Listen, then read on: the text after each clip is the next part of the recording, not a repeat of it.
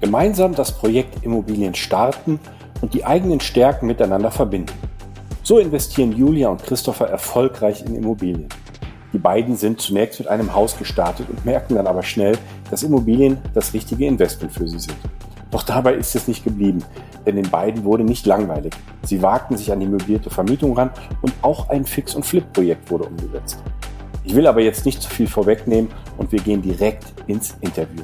Viel Spaß mit dieser Podcast-Episode. Der Immokation Podcast. Lerne Immobilien.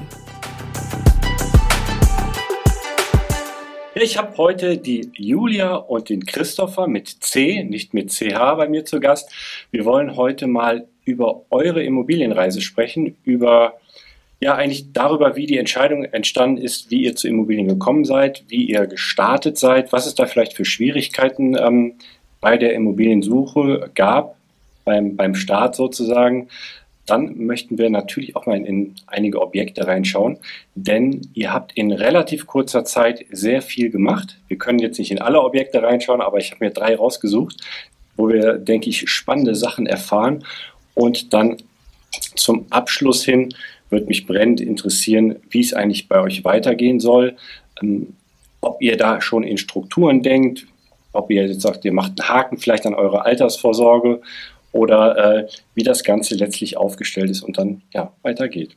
Herzlich willkommen, liebe Julia, herzlich willkommen, lieber Christoph. Christoph, Hi. Ja, Entschuldigung. Ja, genau. ja, danke, Alex. Ähm, ja, stellt euch doch vielleicht einmal kurz selbst vor, ähm, wo ihr herkommt, was ihr beruflich macht und dann eigentlich direkt einsteigen, wie ihr zum Thema Immobilien gekommen seid und ähm, wie lange es vielleicht auch gebraucht hat, bis so der Gedanke gereift ist, in Immobilien etwas machen zu wollen. Ja, Ladies first.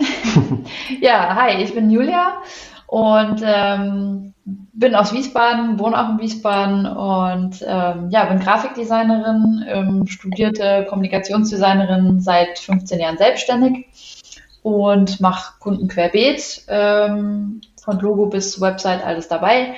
Und ja, ich kam zu Immobilien, seit ich 2011 von meinen Eltern eine Wohnung überschrieben bekommen habe, zwecks ähm, ja, im eigenen Leben setteln, sozusagen als Sicherheit. Als Selbstständige hat man ja nicht so gute Chancen bei der Bank mal äh, alleinstehend. Und äh, so kam ich zu Immobilien und dann war ganz lange nichts und dann habe ich Christopher in Hamburg kennengelernt. Genau, ich bin Christopher. Ich komme ursprünglich eigentlich aus Hamburg, beziehungsweise habe da lange gelebt, ähm, bin für die Liebe quasi nach Wiesbaden gezogen und hatte eigentlich die ersten Berührungspunkte, als wir uns kennengelernt hatten, weil ich da eine Eigentumswohnung in Hamburg kaufen wollte. Und ähm, wir haben dann, das hat leider nicht geklappt, ähm, aber wir haben dann hier zusammen quasi was zusammengekauft und so ging es da eigentlich dann los.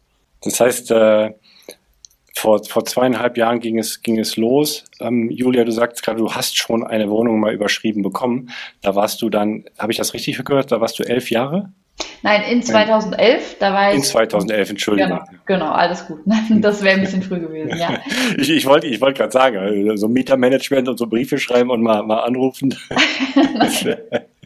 Nein, ich bin, äh, da war ich 30 und äh, genau, bin, äh, bin jetzt 40 und äh, also vor zehn Jahren und äh, da ähm, hat sich äh, für mich immer schon rausgestellt, da kommt monatlich Geld rein. Die Wohnung war damals noch nicht abbezahlt, das heißt, die Rate ging auch noch ab. Das hat dann immer so ein bisschen wehgetan.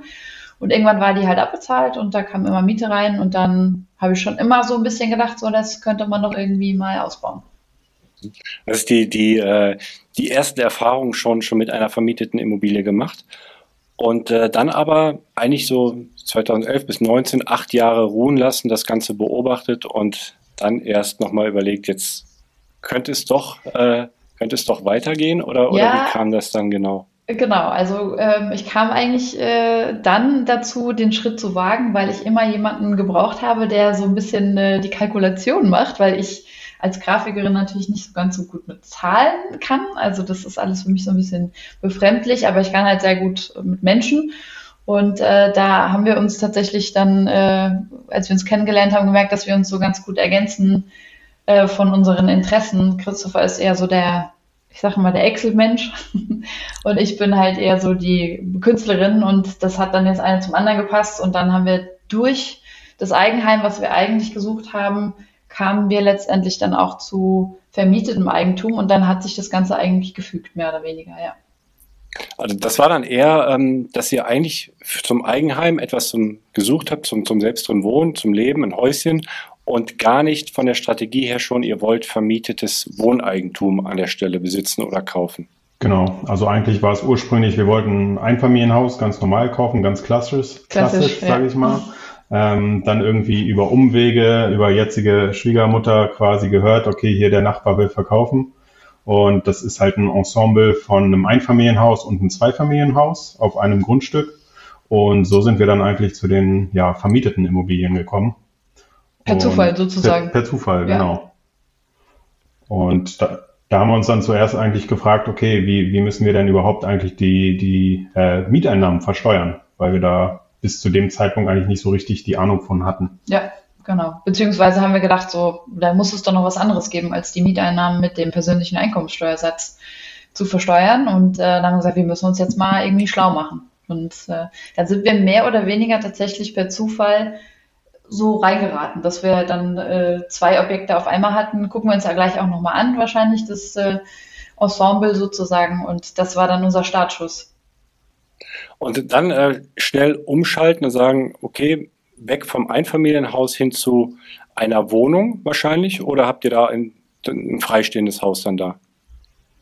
Ja, also das ist, äh, das ist beides. Also wir haben uns, äh, haben uns eigentlich auf der Suche nach einem Haus. Äh, wir sind zu dritt, also wir haben eine Tochter, die ist zehn und ähm, die braucht natürlich ihr eigenes Zimmer. Häuschen wäre schön gewesen, aber dann haben wir gesagt, pass auf, da ist eine 75 Quadratmeter Wohnung, die passt eigentlich optimal zu uns in dem vorderen Haus und noch eine kleinere Wohnung, die auch in dem vorderen Haus ist und hinten, also es ist so ein Hanglagegrundstück, Hinten gibt es dann ein Einfamilienhaus. Und da war dann der Plan, okay, wir vermieten das erstmal und wenn wir mehr Platz brauchen, dann ziehen wir einfach um. Wenn die Mieter dann ausziehen, dann gibt es einen fliegenden Wechsel und dann können wir die Mietwohnung dann, äh, also beziehungsweise die Wohnung, wo wir drin wohnen, dann vermieten. Genau. Verstehe, ich hatte, ich hatte so im Kopf, wenn man sich dazu entschließt, ein Einfamilienhaus, dann hat man wahrscheinlich so im Kopf ähm, schöner Garten und äh, vielleicht freistehend sogar und seine Ruhe zu haben und dann äh, aber den Schwenk zu machen, nein, wir kaufen jetzt ein, ja, ein, ein Paket, ein Ensemble, ein Zweifamilienhaus und Einfamilienhaus ist. Ne? Genau. genau. genau. Jetzt habe ich verstanden, genau.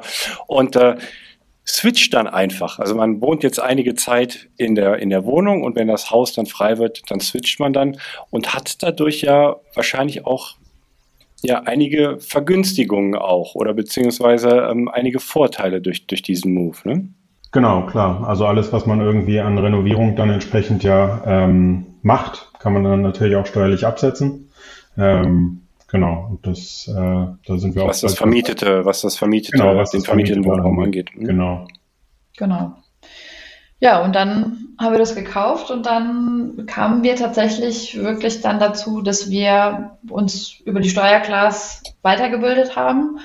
Und äh, das hat uns sehr viel gebracht, tatsächlich, weil wir dann äh, gesagt haben, okay, dann können wir jetzt drauf aufbauen. Jetzt wissen wir, wie der Hase läuft, so ungefähr erstmal. Und äh, das war tatsächlich der erste Schritt.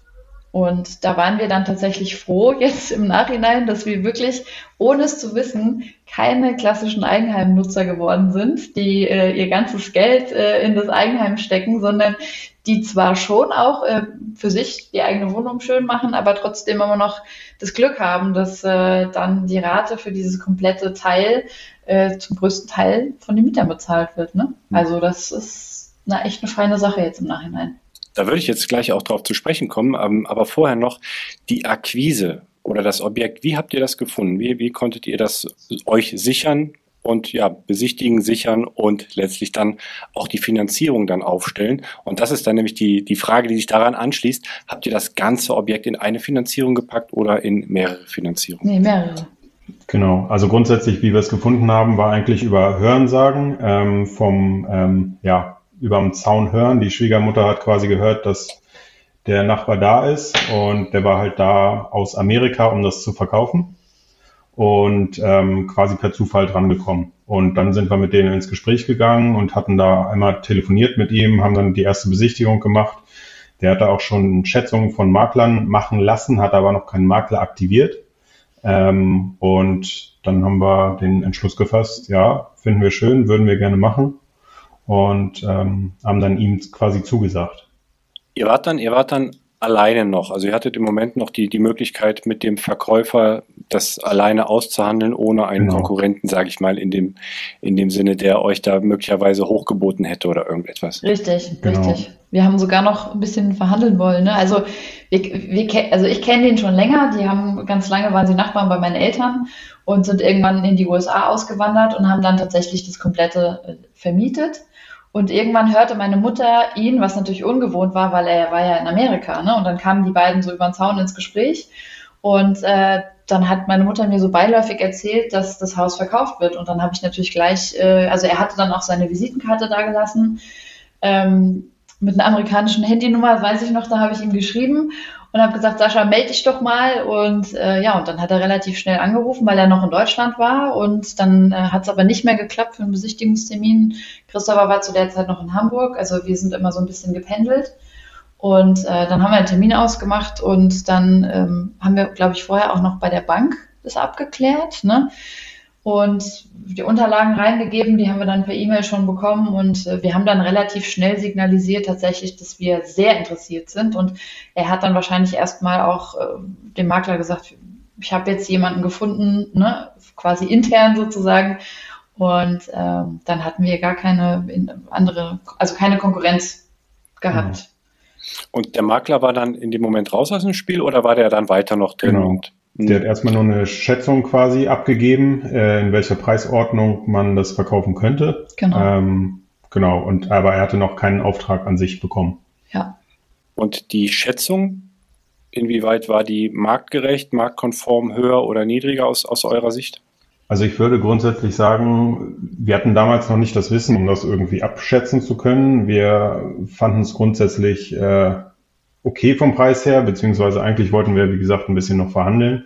Das hat leider nicht geklappt, weil er auch gesagt hat, er ähm, hat einen Kaufpreis, den er jetzt geschätzt bekommen hat und den möchte er eigentlich auch haben. Und den haben wir am Ende auch bezahlt. Genau. Und ähm, genau. Das Risiko wollten wir auch einfach nicht eingehen, weil wann findet man schon mal so ein Objekt direkt neben den Eltern mit dem Background, dass wir ein Kind haben, das quasi neben Oma und Opa wohnt. Ne? Also von mhm. daher war das echt super. Mit dem heutigen Wissen würde ich sagen, dass es schon etwas unter Marktpreis war, ähm, weil wir da auch mit der Vermietung eigentlich ähm, ja, generell sehr gut vermieten können, ähm, was dann natürlich auch zur Rate beiträgt. Dann gehen wir mal rein in die Zahlen. Ähm, was hat es denn gekostet? Also der ähm, Makler hat sozusagen dem Verkäufer ein, eine Preisvorstellung gegeben, die der Verkäufer von euch dann auch sehen wollte, die ihr dann auch bereit wart ja. zu bezahlen. Genau, richtig. Wo, wo, genau. wo lag das denn? Das war bei 750.000 für die beiden Häuser quasi. Und wie, wie teilen die sich auf? Also ich habe jetzt bei mir hier in meinen Notizen einmal 167 Quadratmeter. Das ist dann wahrscheinlich der, das Zweifamilienhaus. Das ist ein Familienhaus. Das genau. Ist, mhm. und dann haben wir noch im Zweifamilienhaus eine 50 Quadratmeter Wohnung und eine 75 Quadratmeter Wohnung, wo wir selber drin wohnen. Und insgesamt 750.000 Euro. Genau. Genau, das Grundstück hat 700 Quadratmeter, ne, ungefähr. Mhm. Ja. Und äh, das war natürlich ein bisschen mehr Budget, wie wir ursprünglich unwissentlich, äh, was den Markt angeht, äh, für das Einfamilienhaus eingeplant hatten. Und da denkt man natürlich erstmal so, okay, so viel wollten wir jetzt gar nicht ausgeben für ein Zuhause, aber wir hatten ja den Mehrwert, dass wir halt eben dann die Vermietung mit dabei hatten. Ne? Das musste man dann erstmal so ein bisschen erfassen. Und der Standort Wiesbaden ist ja, ist ja eigentlich, kann man auch sagen, ein guter Standort. Also genau. Ja. Also es ist ein bisschen im Speckgürtel, sage ich mal, von Wiesbaden oder ja, als Vorort. Gehört zu Wiesbaden, ähm, aber, ja. aber ist von den Preisen her natürlich auch entsprechend ähnlich wie Wiesbaden. Jetzt stemmt man 750.000 Euro ja nicht, nicht einfach so. Und äh, wie, wie ist es euch denn da ergangen bei der Bank? Wie habt ihr den Kredit bekommen und wie habt ihr das aufgeteilt? Du hast das ist eben ähm, erwähnt, ihr habt mehrere ähm, Finanzierungen darauf laufen. Genau. Ähm, also wir hatten grundsätzlich vorher schon Kontakt mit der Bank, weil, wie gesagt, wir wollten ja unser Einfamilienhaus eigentlich finanzieren und hatten uns da auch so einen groben Rahmen ähm, mal geben lassen. Ähm, da lagen wir jetzt eigentlich drüber, aber da sind wir dann halt auch entsprechend mit dem Banker, den du auch schon länger kanntest. Ja, meine Hausbank, ähm, genau. Genau, ins Gespräch gegangen und haben ein bisschen geguckt, okay, was, was würde denn gehen und würde das funktionieren? Und ähm, genau, wir haben es dann am Ende nach langem Hin und Herrechnen haben wir es aufgeteilt in vier Kredite, dass man auch wirklich ähm, das Einfamilienhaus quasi mit zwei ähm, Krediten finanziert hat und das Zweifamilienhaus auch jeweils äh, mit einem Kredit für die jeweilige Wohnung. Also dass man wirklich eine Wohnung, ein Kredit, dass man das auch steuerlich gut trennen kann ähm, und ähm, dann auch die Laufzeiten entsprechend auseinandergezogen, also andere Laufzeiten, damit man nicht diese Riesensumme irgendwann nachfinanzieren muss, um das Zinsrisiko einfach ein bisschen abzuschwächen. Welche Laufzeiten habt ihr denn da gewählt? Wir haben zweimal 30 Jahre, einmal 10 und einmal 15. Ja, das, das ja, ich sag mal, macht, macht ja durchaus Sinn, jetzt in der aktuellen Niedrigzinsphase durchaus länger als zehn Jahre äh, da nach hinten raus sich da den Zins zu sichern. Was ist da, was ist da der Aufschlag jetzt so, ich sag mal, auf 30 Jahre? Denk mal, das ist, äh, wir, wir kennen es halt alle so, wenn man so schaut, 10 Jahre, 15 Jahre ist, ist recht geläufig, aber so 30 Jahre, wo, wo liegt man da etwa? 1,9, oder? Wir lagen jetzt bei, genau, ich müsste nochmal genau reingucken, aber ich glaube 1,9 im Verhältnis zu der 10 Prozent waren wir bei 1,2. Also mhm. ich meine schon bei 0,7 Prozent Aufschlag, äh, Prozentpunkte Aufschlag. Aber da wir gesagt haben, die Wohnungen sollen langfristig auch vermietet werden, da tut der Zins dann nicht ganz so doll weh, weil man den auch dann steuerlich, steuerlich gegenrechnen kann. Ähm, haben wir da gesagt, okay, dann lassen wir die zwei Kredite auf 30 Jahre laufen äh, wohl wissend, dass da der Zins höher ist. Aber unterm Strich rechnet es sich trotzdem. Ja. Wenn wir jetzt mal in die Kalkulation mal ein bisschen reingehen, die dann im Vorfeld schon stand oder die sich dann auch erst entwickelt hat, als ihr es dann äh, gekauft hattet? Die hat sich eigentlich entwickelt, ja, kann man so sagen. Also wir hatten natürlich schon vorher kalkuliert, wie sich das rechnen würde und haben uns quasi selber auch eine Miete ausgerechnet, die wir uns selber zahlen. Du hast es gemacht. genau. Und ähm, ja, und so kann man halt über die erstmal sehen, wie läuft das. Man muss ja auch ein Gefühl dafür entwickeln über die Monate, Jahre, ja eigentlich, ähm, wie das funktioniert. Und da kann man schon sagen, also ich sag mal, wir zahlen für unsere 75 Quadratmeter Wohnung eine recht geringe Miete, wenn man es so mit normalen Mieten vergleicht.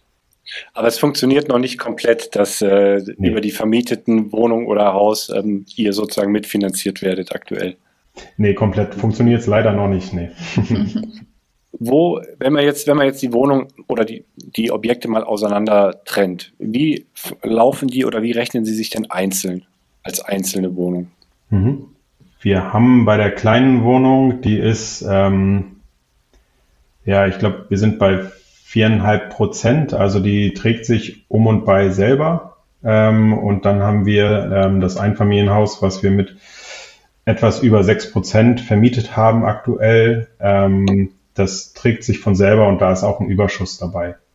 Also äh, doch solide aufgestellt, das Ganze. Ne? Wenn man jetzt auch überlegt, mit dem, mit dem Hintergrund, was ihr eigentlich vorhabt, dass ihr dann die ähm, irgendwann mal switchen werdet, dann die Wohnung, wo ihr jetzt zu einer, ich sag mal, äh, günstigen Miete kalkulatorisch lebt, ähm, auf Marktniveau wieder vermieten könnt, äh, sieht das Ganze ja recht ansprechend aus. Und ich musste gerade so ein bisschen darüber nachdenken, als du sagtest, Du hast für dich die Miete ein wenig äh, selbst kalkuliert. Ich, ich wohne selbst auch in einem Zweifamilienhaus und habe hier auch eine Miete kalkuliert, einfach um auch zu sehen, ähm, wenn ich jetzt ein Eigenheim kaufe, dass sich das trotzdem noch wirtschaftlich rechnet und dass ich da jetzt nicht irgendwie weiß ich nicht, äh, irgendwelche ähm, Luxussachen mir hier einbaue und das Ganze dann auf einmal wirtschaftlich selbst nicht mehr rechnen würde. Ähm, also fand ich richtig gut, wie du so vorgegangen bist, weil da muss ich das direkt hier bei mir irgendwie die, die Parallelen dann nochmal ziehen. Ja, es macht, glaube ich, auch Sinn. Also was wir halt machen, wir trennen das, versuchen das komplett zu trennen, kontotechnisch auch, dass man halt wirklich sagt, man hat ein Mietkonto und ein Privatkonto. Dass man einfach sagt, ähm, ja, man kann das sauber trennen und dann wirklich die Kosten und alles, was dafür das vermiete, die vermieteten Objekte aufkommt, dass man das ähm, separat hat. Das war in 2019. Ihr wohnt dort jetzt ja, zweieinhalb Jahre, fühlt mhm. euch sichtbar wohl mit, mit dem ganzen, äh, mit dem Objekt. Aber dabei ist es ja nicht geblieben. Wie, wie, wie kam es jetzt dazu? Also ich meine, am Anfang stand der Entschluss ein, ein Eigenheim, daraus ist dann ein äh, etwas größeres Objekt oder Projekt geworden mit äh, vermieteten Einheiten noch und dann ging es ja weiter. War das von vornherein schon klar, dass ihr diesen Weg jetzt gehen wollt oder hat sich das auch so einfach so mit der Zeit entwickelt? Also ich glaube, wir hatten, was man so diesen klassischen kompletten Mindset-Change einfach nennt. Vom äh, Eigenheimkäufer hin zu, okay, dieses Investorending, das ist auf jeden Fall genau das, was wir mal machen wollen.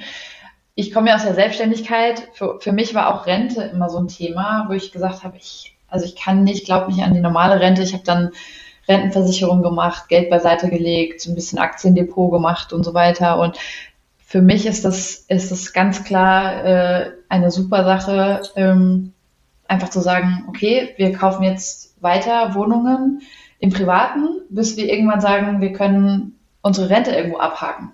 Ja, und äh, deswegen, das war der eine Grund, um weiterzumachen. Und der andere war natürlich auch, wir haben ja, jetzt uns weitergebildet. Äh, à la Kiyosaki haben gesagt, so, wir nehmen jetzt mal Geld in die Hand, wir machen jetzt mal so ein bisschen Weiterbildung und nehmen auch die Zeit vor allem. Und dann kam natürlich auch Corona ins Spiel, ähm, wo wir ehrlich gesagt, was die Zeit angeht, tatsächlich äh, auf der Gewinnerseite waren. Also du mit. Äh, genau. Ja. Also wir hatten dann, ja, ich sag mal, recht viel Zeit nebenbei. Das heißt, man konnte auch so ein bisschen sich mit dem Thema beschäftigen. Ähm, was man natürlich auch nicht unterschätzen darf. Ähm, das heißt, sich da alles das dann anzueignen und wie funktioniert das, wie funktioniert Akquise, mal Besichtigungen machen und so weiter. Das nimmt natürlich auch Zeit in Anspruch und das hatte uns da tatsächlich in die Karten gespielt. Ja, ja. ja. also wir hatten mehr Zeit dann tatsächlich.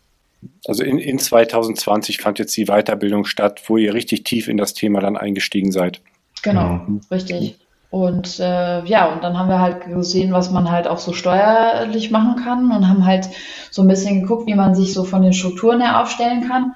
Und dann kam es im Prinzip dazu, dass wir gesagt haben, wir müssen jetzt eskalieren, wir müssen jetzt in den Markt gehen und müssen gucken und erstmal äh, ja, uns beschäftigen mit, in welcher Lage wollen wir überhaupt investieren. Und ähm, dadurch, dass ich halt quasi hier so meine, meine Westentaschen habe, Wiesbaden kenne ich gut, da war ich auf der Schule, ähm, in Mainz habe ich studiert, in Frankfurt habe ich gearbeitet und äh, im Prinzip reicht es schon.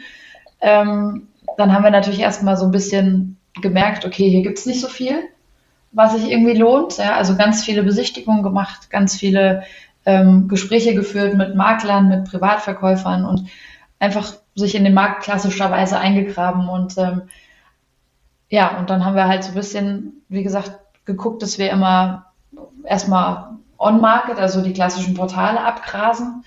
Und äh, da ploppte dann eins auf äh, nach, nach langem Warten und langer Suche.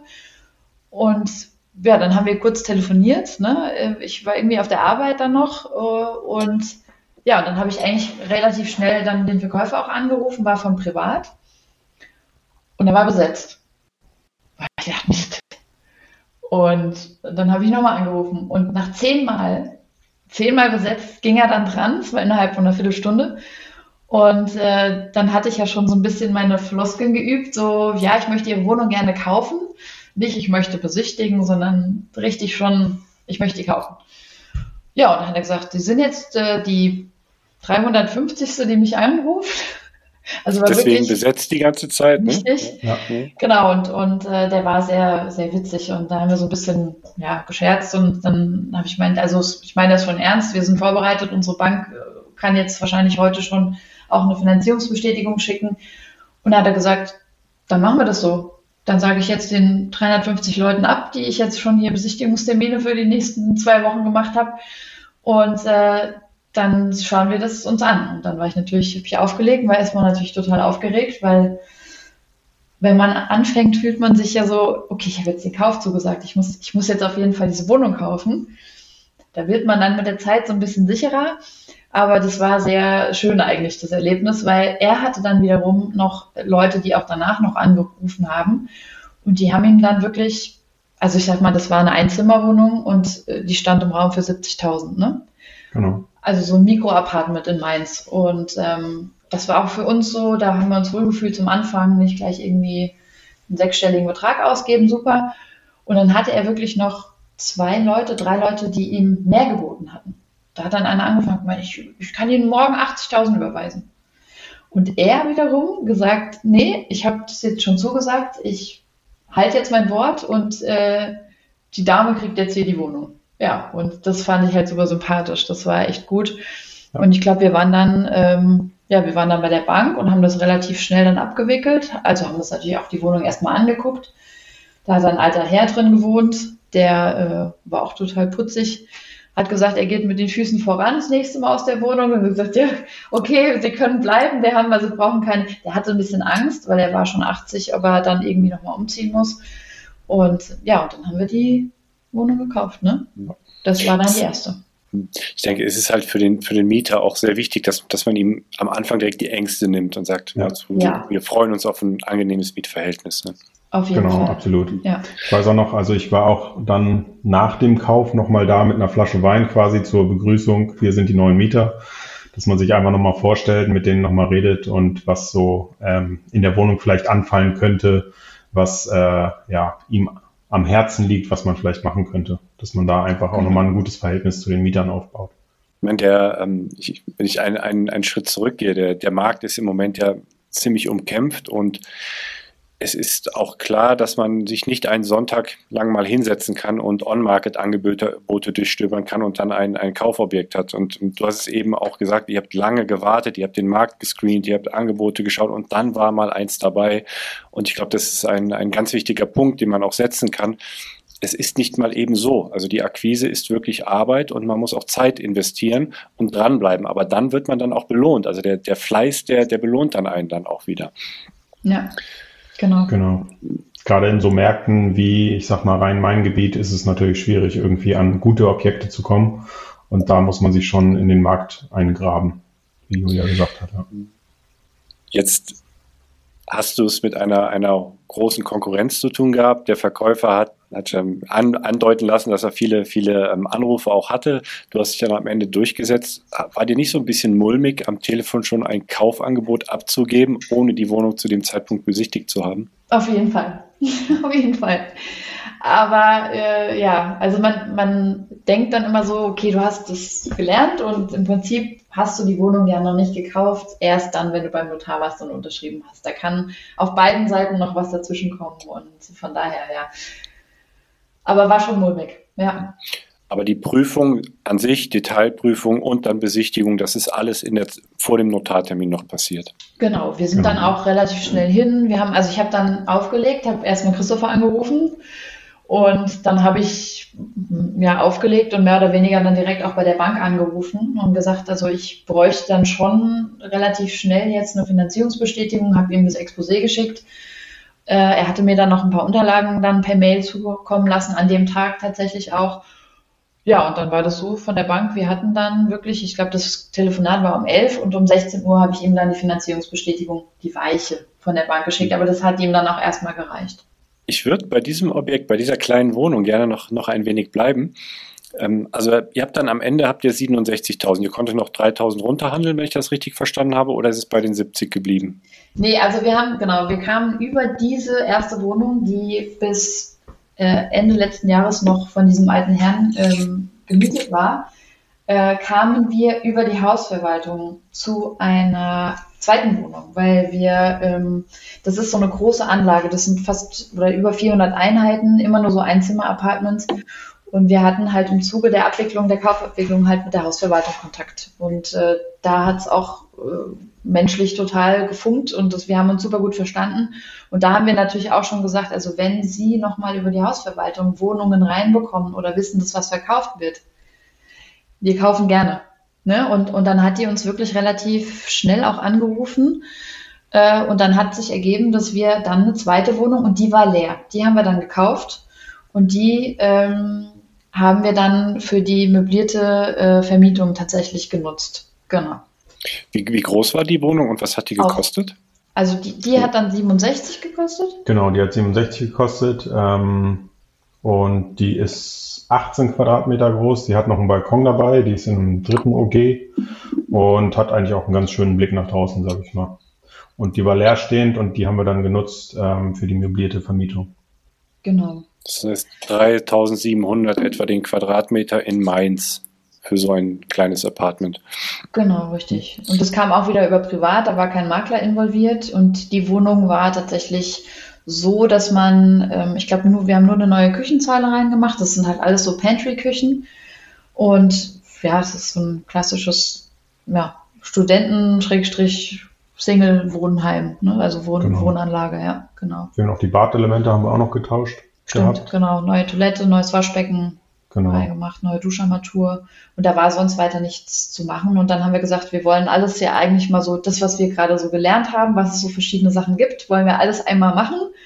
Zum einen, um zu gucken, ob es für uns, also was das Passende für uns ist, und zum anderen einfach mal zu schauen, wie sich das so anfühlt, wenn man mal so möbliert vermietet und ja, dann ging es dann später auch noch weiter. Gut, also ihr habt, ihr habt das Objekt gekauft, ihr habt ein paar, paar kleinere Sachen gemacht, äh, Küche reingemacht und so weiter. Und wusstet dann von zu diesem Zeitpunkt, ihr wollt möblierte Vermietung ausprobieren mit dieser kleinen Wohnung. Genau. Genau. Und das ist ja nicht so einfach, oder? Oder ist es so einfach? Ich, ich, ich habe selbst nicht möbliert vermietet, äh, deswegen interessiert mich das jetzt besonders, wie man da jetzt äh, vorgeht, ob man da über es gibt, es gibt ja, ähm, es gibt ja Portale oder Wunderflats oder sowas, wo, worüber man das machen kann.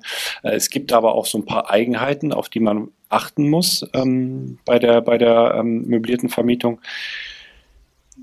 Ja, wie, wie kam es bei euch? Vorher wusstet ihr, zu welchem Preis ihr vermietet, wie ihr es anbietet, wie ihr möbliert, ähm, hochwertig oder normal möbliert und, und so weiter?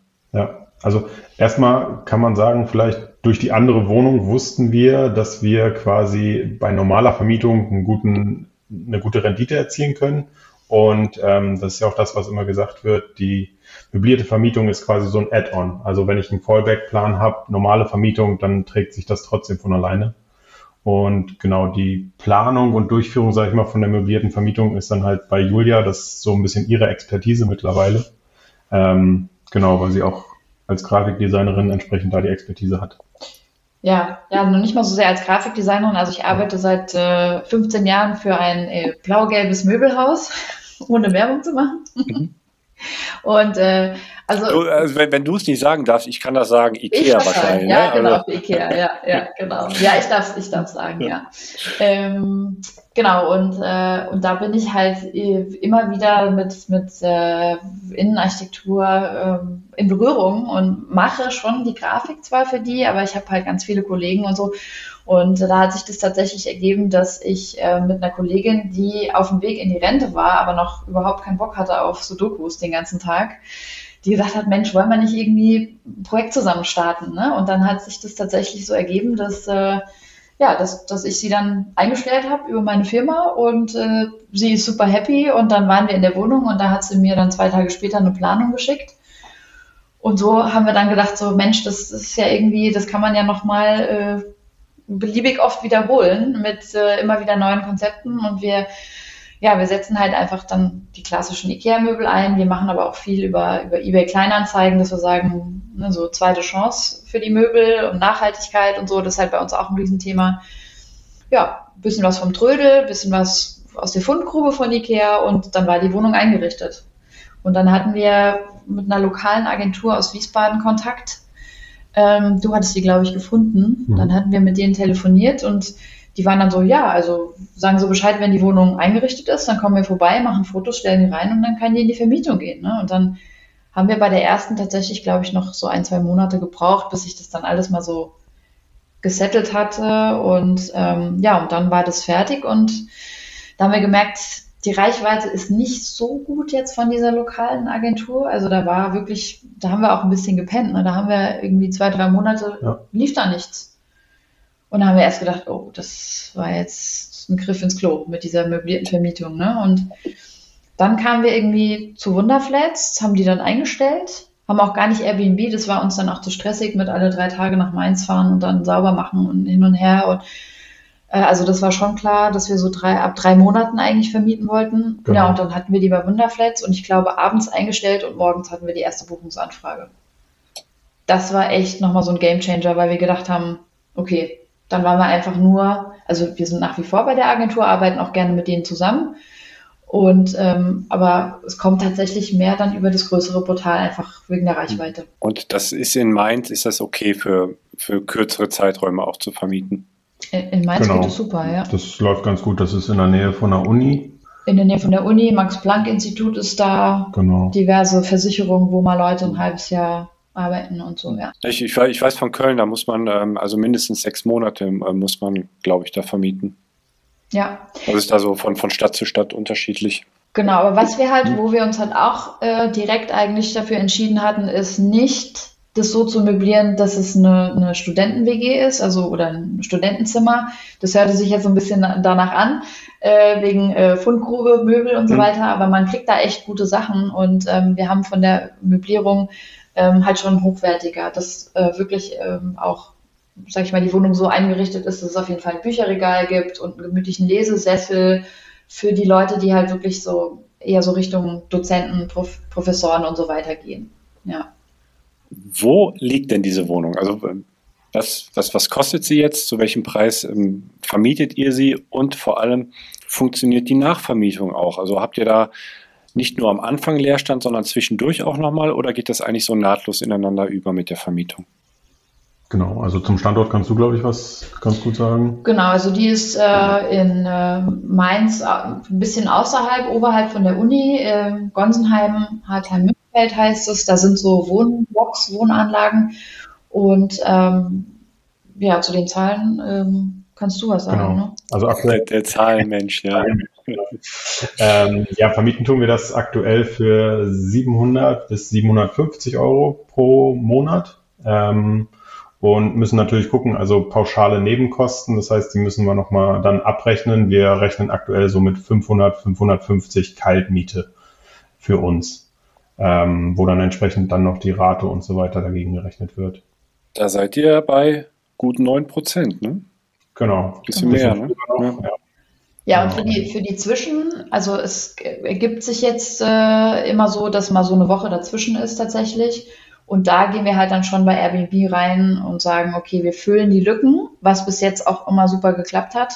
Und dann planen wir halt noch so zwei, drei Tage ein, um es zu, zu reinigen halt, weil wir halt auch beruflich, sage ich mal so, eingespannt sind, dass wir sagen, wir können jetzt nicht alles stehen und liegen lassen, um nochmal zwei Stunden nach Mainz zu fahren, bis dann, bevor dann der nächste einzieht, ja.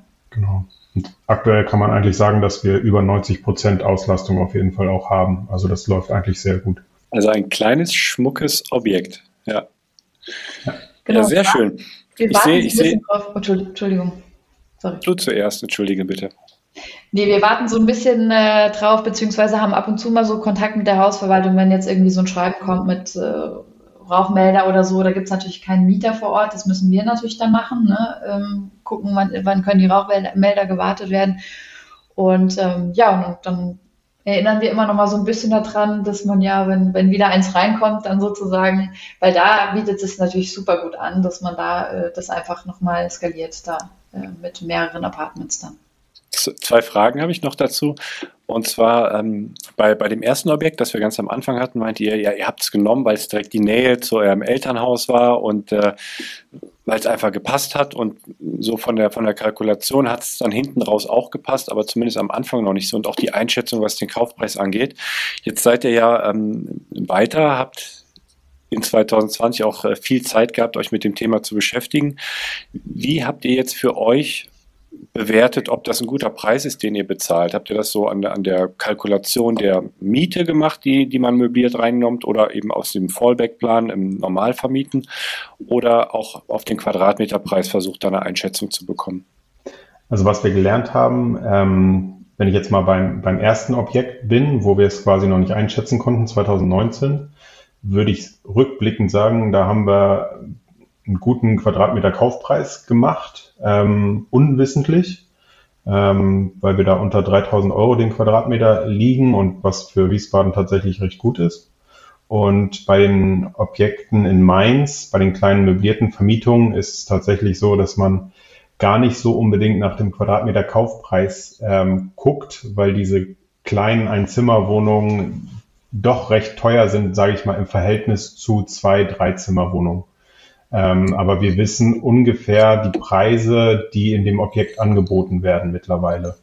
Und wir wissen auch, dass teilweise Wohnungen dafür 90 und über 100.000 angeboten werden für die gleichen Wohnungen, die wir jetzt für weniger gekauft haben. Also wir, wir machen ja im Hintergrund machen wir immer so, so, so einen ganz groben Quercheck und, und prüfen so die, äh, die Objekte. Und ähm, wir haben jetzt so, jetzt ohne das Objekt gesehen zu haben, sondern einfach aus der Ferne ähm, irgendwas so 10.000 Euro drüber über eurem Kaufpreis, wo das so liegen könnte. Also wenn man, wenn man da diese grobe Näherung macht, dann habt ihr da ja auch, auch gut eingekauft. Ja. Die zweite Frage, ich, ich habe jetzt in meinen Notizen, ähm, ihr habt jetzt fünf Jahre finanziert, dieses Objekt. Genau. Warum fünf Jahre? Das war eigentlich erstmal eine Eingebung, weil wir sehen wollten, okay, wie funktioniert das mit der möblierten Vermietung an sich und wollten das erstmal ausprobieren. Und ähm, dann haben wir gesagt, okay, wir halten das jetzt erstmal für fünf Jahre fest, um da nicht ähm, zehn Jahre daran gebunden zu sein. Klar muss man nach fünf Jahren irgendwie ähm, das steuerlich ähm, dann äh, kalkulieren, dass man das ja dann, also muss man Steuer zahlen quasi für den Verkauf. Äh, steuerfrei ist ja quasi erst ab zehn Jahre. Ähm, aber das war so auch so ein bisschen der Fallback-Plan, um halt erstmal zu gucken, funktioniert das, läuft das und so weiter. Mhm. Und scheinbar läuft es. Und äh, nicht schlecht, sondern hervorragend. Herzlichen Glückwunsch. Dankeschön. Danke. Lass uns ins, ins nächste Objekt springen, nämlich ins Jahr 2021. Da habt ihr euch auch an ein Fix- und Flip-Projekt herangewagt. Stand Erzählt mir doch darüber mal ein bisschen. Und war das von Anfang an als äh, Fix und Flip, also Neudeutsch sozusagen, ähm, eigentlich Immobilienhandel, äh, war es von Anfang auch an auch so geplant oder hat sich das ergeben? Genau, das war eigentlich geplant, ja, aber auch da hatten wir halt einen Fallback-Plan, dass man halt eine, eine Vermietung machen könnte, die sich auch ähm, selber trägt. Also das war immer so der Plan B, den man dann hatte ähm, und haben die halt auch, ja, ich sag mal, günstig angekauft. Die war auch in einem ja, schlechten Zustand. Ähm, da mussten wir einiges machen. Da habe ich auch einiges selber gemacht quasi. Ähm, und haben dann da renoviert für um und bei 20.000 Euro und ähm, dann auch wieder verkauft, genau. Genau.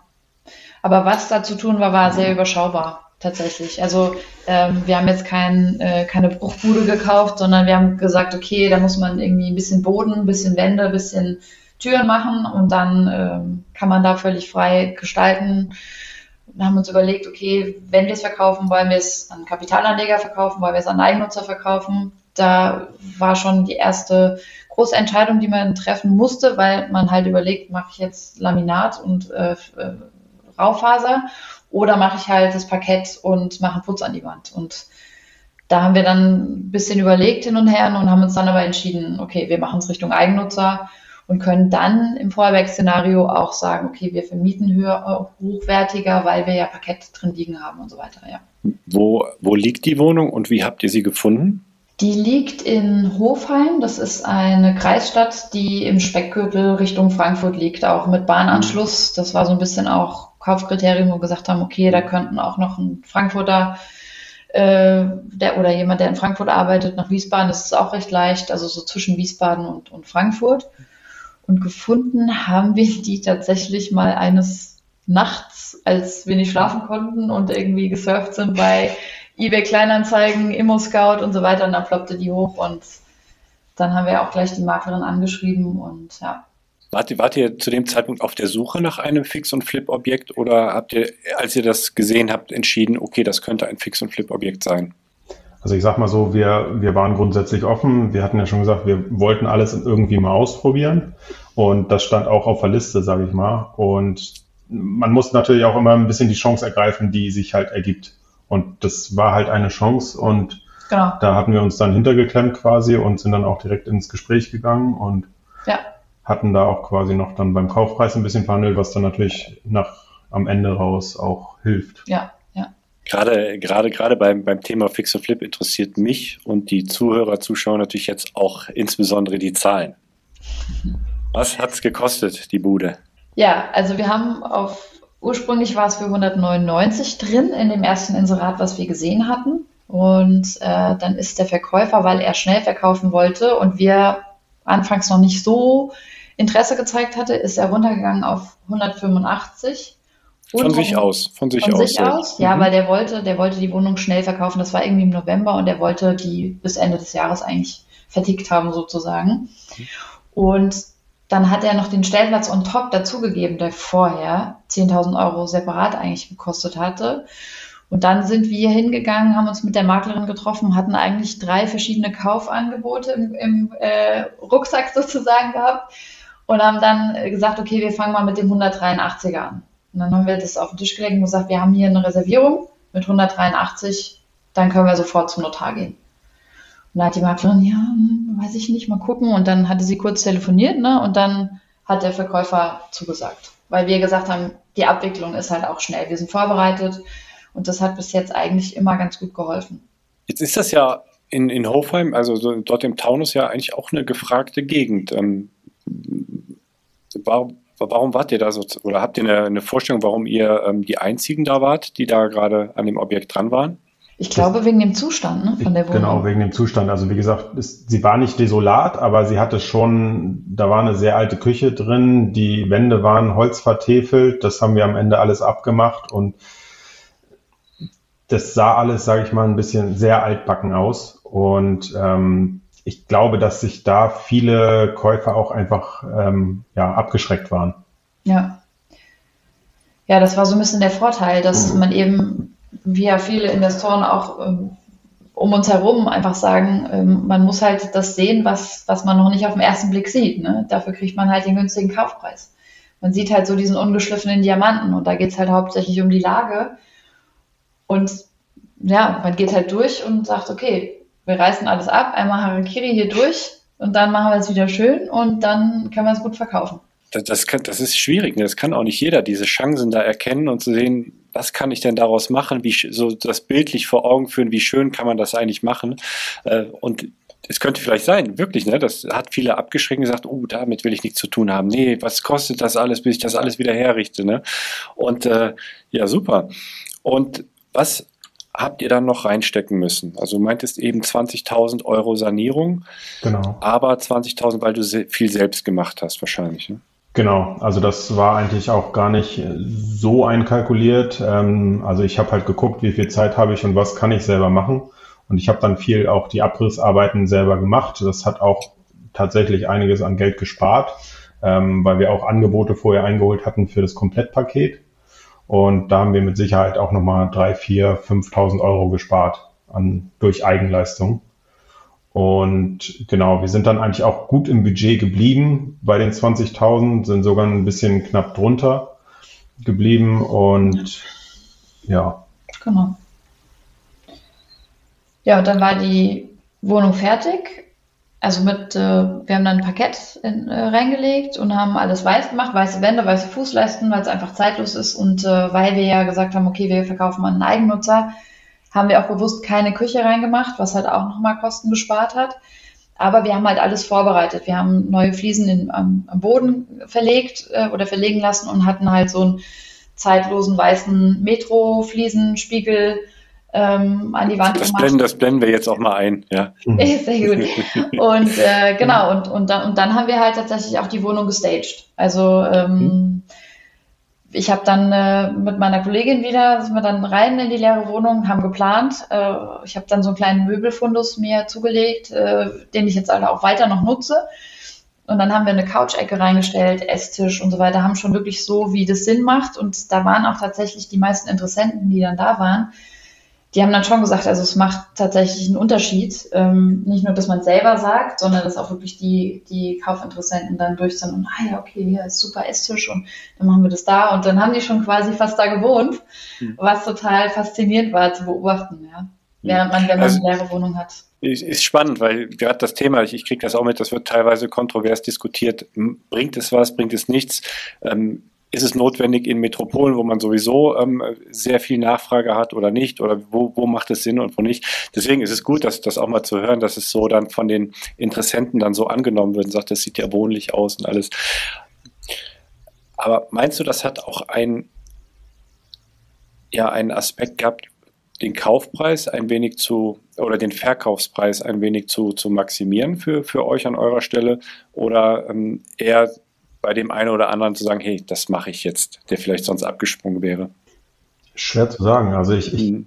kann nur von meiner Warte aus sprechen. Grundsätzlich, ich kann mir Sachen sch schwieriger vorstellen, sage ich mal, als Julia. Wie gesagt, das, geht, nee, das ist wahrscheinlich uns Männern so ein Männerthema, ja. Genau, und äh, ich glaube schon, dass das da hilft, wenn man da so ein bisschen einrichtungstechnisch das sieht, als wenn man einfach nur die leere Wohnung sieht. Das, das wirkt nochmal ganz anders. Von daher glaube ich schon, dass man es besser verkauft wird, ohne das jetzt absolut in Zahlen nennen zu können. Ähm, aber vom Gefühl her ja. Und gut verkauft habt ihr es auch, nämlich für, genau. wenn meine, meine Aufzeichnungen hier korrekt sind, für 285.000. Richtig. Ja, das war, aber das, da haben wir ganz schön viel Lehrgeld äh, tatsächlich auch bezahlen müssen, weil wir nämlich erstmal vor der Entscheidung standen, ähm, beauftragen wir den Makler oder verkaufen wir es selber? Und ich fand es am Anfang spannend, weil das so ein bisschen auch das erste Baby war und ähm, ne, dann, dann will man ja schon auch, man stellt es dann bei, bei ImmoScout rein und dann ruft man alle fünf Minuten seine E-Mails ab und guckt, ob schon Anfragen reingekommen sind. Und äh, dann, dann kamen die auch so peu à peu. Und ja, und dann haben wir erstmal Termine gemacht, haben dann rausgefunden, es ist super anstrengend, weil man ja die ganze Zeit Fragen gestellt bekommt und wieder hinfahren muss und, und so weiter. Und dann hat man schon gedacht, so, oh, vielleicht gehen wir es doch einen Makler. Wir hatten dann tatsächlich einen Kaufinteressenten, der uns nach einer Besichtigung abends angerufen hatte, gesagt, wir können morgen zum Notar gehen, ich habe das Geld auf dem Konto liegen und wir schon so, okay, das machen wir nächste Woche nochmal. Und, aber der rief dann an und ist zum Kauf zurückgetreten, weil die Wohnung war für die Schwiegereltern, denen hat irgendwie was in der Nachbarschaft nicht gepasst. Er hat sich furchtbar entschuldigt. Er hat auch bei ihm angerufen, obwohl wir die ganze Zeit kommuniziert haben. Ich glaube, er hat sich nicht ganz getraut, bei mir anzurufen. Ja, und dann haben wir natürlich erstmal die Köpfe hängen lassen. Und dann haben wir gesagt, okay, dann geben wir es jetzt doch einem Makler. Und genau. wir haben inseriert bei ohnemakler.net und dann haben ganz viele genau. Makler angerufen. Trotzdem. Und haben gesagt, hey, wir können ihr Objekt verkaufen für noch mehr, als sie es jetzt drinstehen haben. Und ja, und dann sind wir so ein bisschen darauf reingefallen. Ne? Ja, ein Manko, muss man auch sagen, von der Wohnung war, ähm, dass eine Strangsanierung, Wasserstrangsanierung noch anstand. Die war geplant, ähm, aber war noch nicht festgesetzt, wann die gemacht werden sollen. Das heißt, da wäre nochmal eine Sonderumlage fällig geworden. Und das war, glaube ich, auch so ein bisschen der Knackpunkt, warum ein Makler das nochmal besser verkaufen kann oder argumentieren kann als neutrale Person, ähm, als wenn wir das machen als Verkäufer. Und da haben wir dann am Ende entschieden, genau, wir geben es einem Makler ähm, und das hat dann leider ein bisschen gedauert, weil wir da auch schlechte Erfahrungen mit einem Makler gemacht haben, haben es dann ähm, nochmal über eine andere Makleragentur probiert und da hat es dann wunderbar funktioniert genau. eigentlich. Ja. Also ihr habt, ihr habt das Objekt im Januar 2021 gekauft. Mhm. Wann wart ihr fertig sozusagen mit der, mit der Sanierung, mit, der, mit dem Aufhübschen der Wohnung und Möbelreihen für, für Staging? Wann, wann war das in etwa? Eigentlich im August schon, ne? Nee, früher noch. Früher noch, Also ja. es, es war so ich, März, April. Also ich, ich glaube, zum Mai wollten wir es dann ähm, auf den Markt bringen. Da habt ihr vier Monate eigentlich jetzt ähm, gebraucht, um das Objekt genau. zu verkaufen. Habt aber auch, auch Learnings dadurch gehabt. Ne? Weil ihr würdet jetzt wahrscheinlich, wenn ihr es nochmal macht, würdet ihr direkt das an den Makler geben, wenn ich, habe ich, wenn ich das richtig also nicht, ne? also nicht verkauft im Mai, sondern auf den Markt gebracht nur. Ne? Mhm. Also der, der Verkauf hat dann nochmal gedauert. Ich glaube, beim Notar waren wir im, Im Oktober. Oktober. genau. Ja. Ähm, das heißt, insgesamt waren wir dann bei neun Monate, ne? Ja, also dadurch, dass wir halt das Learning hatten mit diesem Makler, den wir dann, auf den wir dann quasi reingefallen sind. Also das war auch nicht, wir waren, wollten jetzt nicht gierig werden oder so, aber der hat so überzeugend äh, auf uns eingeredet, dass er gesagt hat, ja, er hat schon einen Kunden, der wird es kaufen. Dann haben wir natürlich ihn auch exklusiv beauftragt und dann hatten wir den tatsächlich drei Monate an der Backe. Ja. Und der hat halt einfach gar nichts gemacht. Hm. Also das, das meinte ich von, von Mai bis, äh, bis Oktober, diese Zeit. Das ist einfach äh, eine Zeit, die, wo jeder Monat euch ja auch Geld kostet, in der es genau. nicht verkauft genau. ist, die, die Bankrate läuft weiter. Genau. Ähm, genau. Wie würdet ihr es denn jetzt anders machen? Also wenn ihr nochmal so ein, ein Fix und Flip macht und der wäre dann fertig, dann würdet ihr es direkt an einen, einen, einen Makler geben. Genau, wir haben dann als zweite Maklerin ähm, eine kennengelernt, die super ist. Und die hat sich dann dem Ganzen angenommen und äh, die hat das dann innerhalb von einem Monat, glaube ich, war das verkauft. Und mit der haben wir jetzt immer wieder Kontakt gehabt, wo wir wirklich auch, dann, wenn wir Objekte haben, ähm, ihr auch teilweise schicken und sagen, wie schätzen Sie das ein als Maklerin? Kann man das wieder verkaufen und so? Also wir haben dann eine gute Basis gefunden. Und ähm, ja, und, und der, also der würden wir das auf jeden Fall geben. Wir sind gerade dabei, halt einfach mit Maklern noch mehr Verbindungen aufzubauen, dass man sich so ein bisschen persönlich kennenlernt, einschätzt und so bespart und äh, dann würden wir es tatsächlich direkt an Makler geben, ja. Genau, weil einfach der Zeitaufwand, den man tatsächlich damit hat, der ist schon hoch. Und je nachdem, gerade was auf der Arbeit los ist, wir sind ja keine Fulltime-Investoren, sondern wir machen das nebenbei quasi. Das ist schon zeitaufwendig. Und klar kostet das irgendwo auch Rendite, ähm, aber das muss man dann auch in Kauf nehmen, ein Stück weit. Aber unterm Strich, wenn ich das jetzt mal so grob überschlage und jetzt mal mit, mit Kaufnebenkosten da noch reinkalkuliere, sind bei euch vor Steuern so locker 40.000 müssten da hängen geblieben sein. Vor Steuern genau. jetzt. Ne? Genau. genau. Also in der Endkalkulation kommt das ganz gut hin mit 40.000, ja. Die äh, Finanzierung, das ist meine, meine letzte Frage jetzt äh, zu diesem Fix und Flip. Das ist ja manchmal nicht, nicht so ganz einfach, eine Bank zu überzeugen, zu sagen, hey, ich, ich mache hier gerade einen Handel eigentlich. Eigentlich kaufe ich das und eigentlich brauche ich nur kurzfristig Geld von euch und dann bin ich wieder raus. Wie, wie seid ihr hier vorgegangen und wie habt ihr das finanziert, das Objekt? Genau, da haben wir eigentlich, ähm, wir hatten ja schon Kontakt über die Hausbank. Ähm, da haben wir es auch wieder finanziert. Das heißt, wir hatten da eigentlich schon einen recht guten Kontakt, hatten dem ähm, Banker das vorgestellt, auch mit der Vision, was kann man daraus machen, mit welchem Verkaufspreis kann man da ungefähr kalkulieren. Und da haben wir dann das variabel finanziert über maximal zwei Jahre. Ähm, und ja, sind da eigentlich auch, also. Also wir haben das ganz offen kommuniziert. Wir haben gesagt, wir ja. möchten diese Wohnung gerne wieder veräußern, äh, um es mal einfach zu versuchen, wie sowas ist.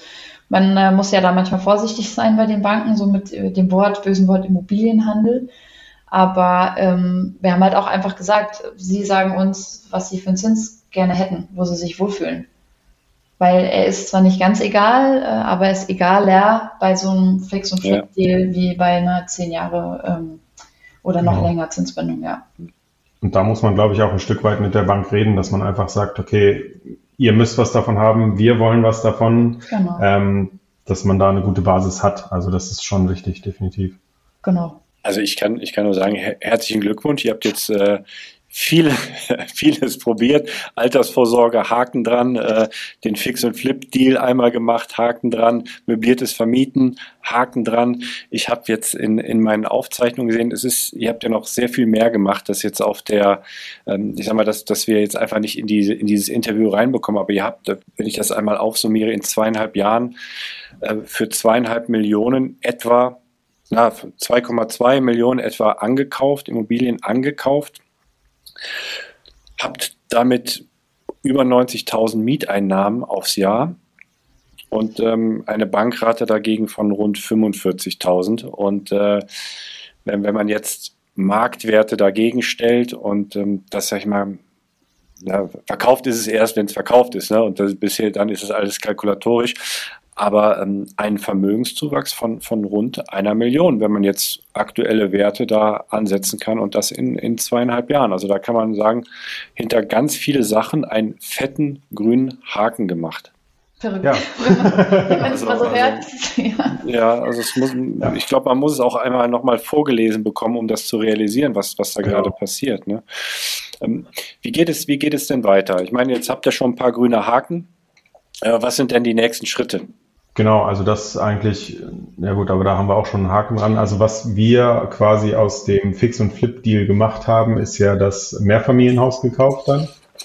Ähm, das haben wir quasi genutzt, den Gewinn davon, dass wir das dann. Ähm, das war so ein bisschen der Plan, dass wir, wir einmal im privaten Flip-Deal machen, um dann halt eben entsprechendes EK zu haben. Und äh, dann haben wir tatsächlich auch ein Objekt gefunden, wo wir das, ähm, wo wir das für die Kaufnebenkosten ähm, als Investment ja, nutzen können. Genau. Und haben dann gesagt, jetzt haben wir ein entsprechendes Objekt gefunden.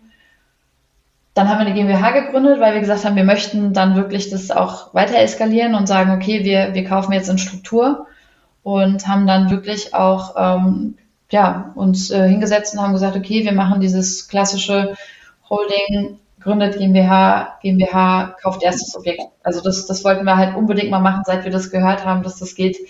Äh, hat ein bisschen Zeit gekostet beim Notar, aber der war sehr, äh, sehr interessiert unser, unser Haus- und Hofnotar, der mittlerweile schon äh, gesagt hat, wenn wir mal ein Objekt übrig haben, dann können wir ihm das gerne geben. Er wird jetzt auch mal mit Immobilien vielleicht anfangen, weil wir halt ständig bei ihm sind und äh, auch nur einen haben und das ist klasse. Und bei dem haben wir auch die GmbH gemacht und dann haben wir halt gesagt, okay, ähm, wir machen diese Kaskadengründung, wir gründen Holding und, ähm, und die gründet dann wiederum die GmbH und äh, da haben wir das Geld dann rein überwiesen und äh, haben dann das erste Objekt da reingekauft von dem Gewinn sozusagen.